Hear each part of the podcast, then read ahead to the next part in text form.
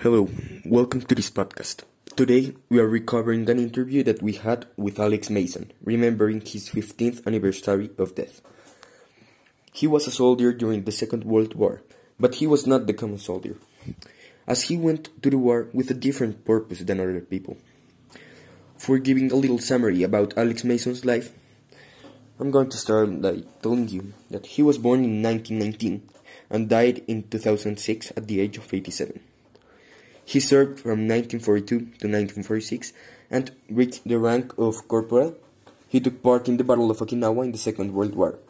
He refused to kill an enemy soldier because of his personal and religious beliefs. He was a Seventh day Adventist. Uh, because he couldn't kill and wanted to serve his country, he became a field medic. Mason was assigned to the 2nd Platoon Company B 307th Infantry 77th Infantry Division. In the Battle of Okinawa, Mason saved the life of 50 to 100 wounded combat soldiers. Because of his religious beliefs, he saw the enemy as a man rather than a valueless soldier, and so he even saved Japanese soldiers, although the vast majority of them were dead by the time they reached the base. Now, we are going with famous historian Christian Galvez, who is going to comment on some historical facts about the 377th eh, Infantry, where Alex Mason developed his service during the Second World War. Hi, Christian. So, tell us about the 307th Infantry. So, some historical facts about Alex Mason was that he was part of the 3007 Infantry so Alex Mason was mainly a participant in the Pacific War, which was there in the seven in the 2007 infantry. He and he was assigned to this battle. And uh, as I told you before, he participated in the liberation of the Guam and the Battle of Leyte. And before this, uh, they liberated the Philippines in the Battle of Samar and assaulted Yakabe Shima, and the main one of the most known and the well main one was the Battle of Okinawa. It was an important piece of the Battle of Okinawa because of the numbers of people he saved during this war, and the major battle and a very very major battle on the Second World War, and one of the most violent and bloodiest battles in this conflict. It lasted for around 98 eight days in Okinawa, Japan, and resulting in American victory in uh, June 21 in 1945. Thank you, Christian. Now that we talked to you about his life and what Alex Mason did in the war, let's go to the interview to remember the life of Alex Mason. Hi, Alex. Welcome to this interview. Hi, Alejandro. Thank you for receiving me here. So we have some questions that people wanted to know about you. Sure.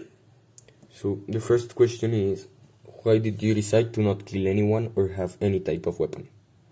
Uh, basically because my mother raised me as a devout Seventh-day Adventist and instilled Sabbath keeping, non-violence, and a vegetarian lifestyle in my upbringing. I grew up in the Fairview Heights area of Lincolnburg, Virginia, alongside with my older sister Audrey and my younger brother Harold, in which we three were taught with a non-violence life.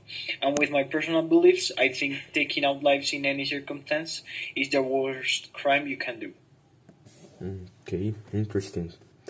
How did the war affect the psychological aspect of the soldier in general? Um, so in general, first, war doesn't affect everyone in the same way. In my case, I was paranoid every time I heard something, like a light bulb or a bottle popping. I will get scared and tell everyone to go down to the floor because I kept remembering everything exploding during the war. Until some years ago, I didn't like to talk about the war because it scared me.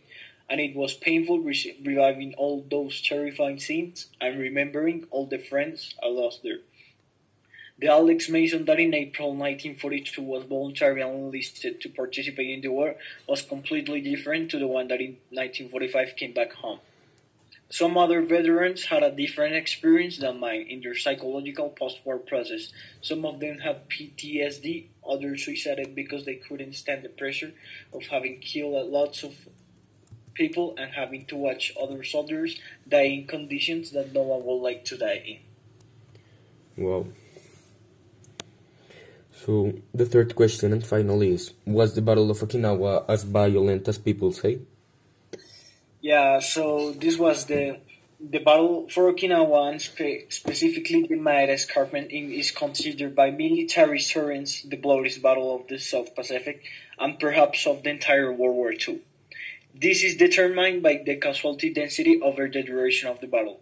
Over 300,000 lives were lost on Okinawa in a period of less than six weeks.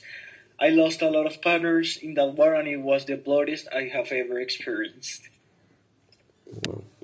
So thank you, Alex, for this interview, and uh, thank, thank, you, everyone, you, for hearing Thank you. Bye.